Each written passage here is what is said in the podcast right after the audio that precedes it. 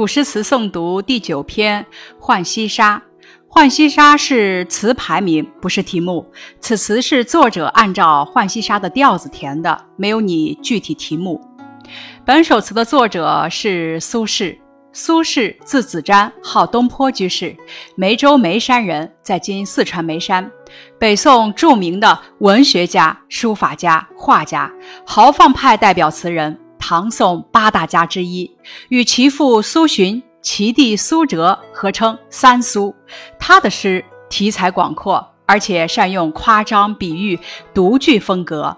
他的主要作品有《江城子》“十年生死两茫茫”，《江城子》“密州出猎”，“老夫聊发少年狂”，《水调歌头》“明月几时有”，《念奴娇·赤壁怀古》“大江东去”。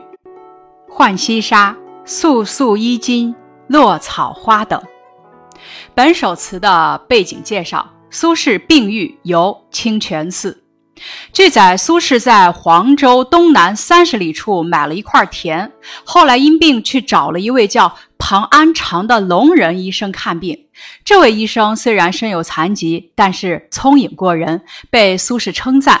苏轼病愈之后，与庞安长相约同游清泉寺。寺院紧邻兰溪，溪水向西流去。于是苏轼即兴作词一首，两人开怀痛饮后归家。接下来，咱们开始学习本首词。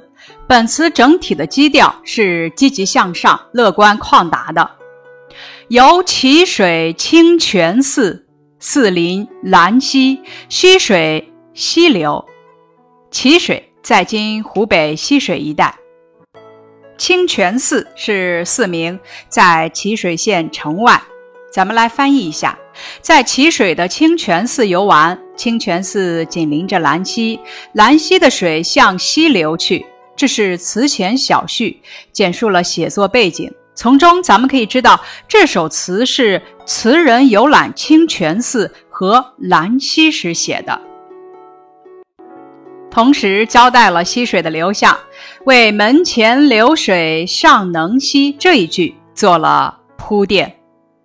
咱们接着往下看：“山下兰芽短浸溪，松间沙路净无泥。潇潇暮雨子规啼。”短近溪指出生的兰芽浸润在溪水中，潇潇。在这里形容雨声，子规是杜鹃鸟。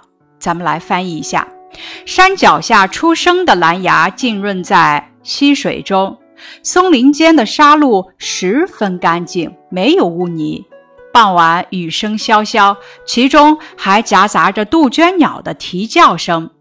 这里属于写景，上片描写暮春时节兰溪雨后的景色。先写兰芽虽短，但状态是近溪，透出一股生机和活力。然后写漫步溪边，沙路极为洁净，说明兰溪十分清澈干净。接着写雨声和杜鹃的叫声，既突出了暮春时节的季节特征，也表现了词人失望忧愁的心绪。作者此时正在贬官期间，满心的失望。欲接惆怅，谁道人生无再少？门前流水尚能西。休将白发唱黄鸡。休将白发唱黄鸡，意思是不要因为老去而悲叹。唱黄鸡，语出白居易的“黄鸡催晓丑时明”，比喻时光流逝。无再少，指的是不能再回到少年时代。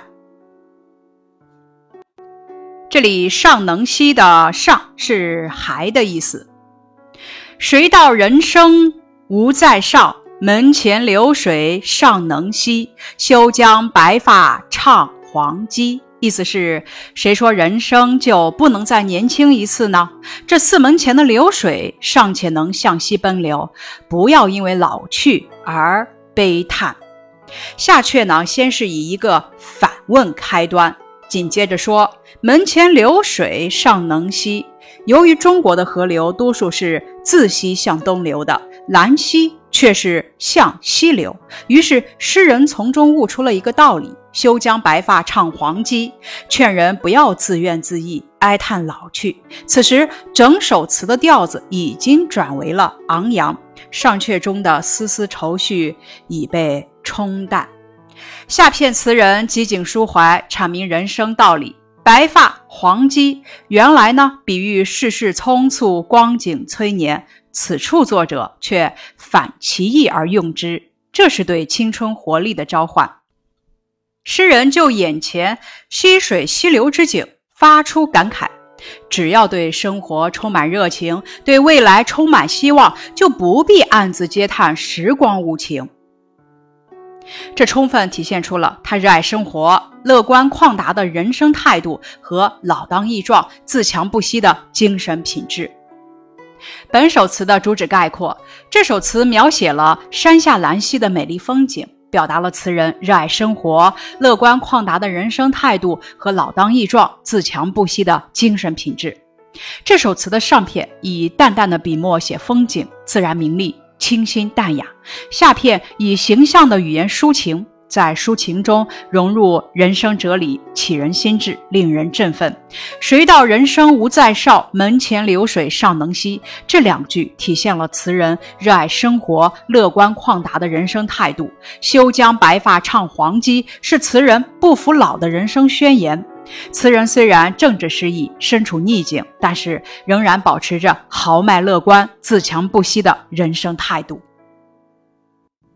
关于本首词的问题概括，上片描绘了一幅怎样的画面？山下溪水潺潺，兰草才抽出嫩芽，浸泡在溪水中。松林间的沙路经过水的冲刷，一尘不染，异常洁净。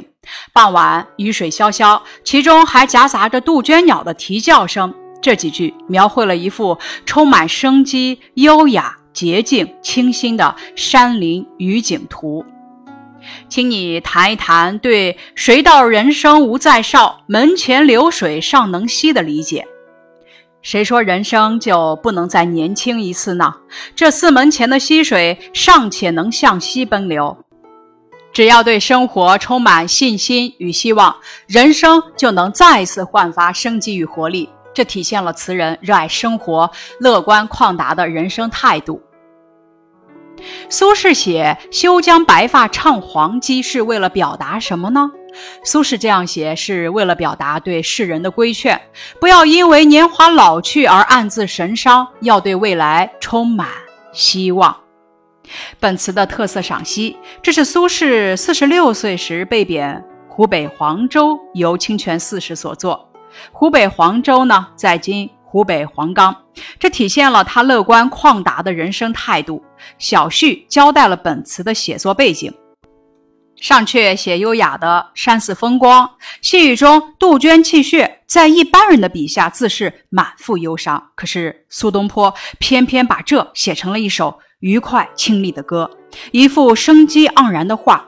兰芽在山溪中茁壮成长，松林间的沙路被雨水冲刷得干干净净。杜鹃在傍晚绵绵的细雨中轻啼。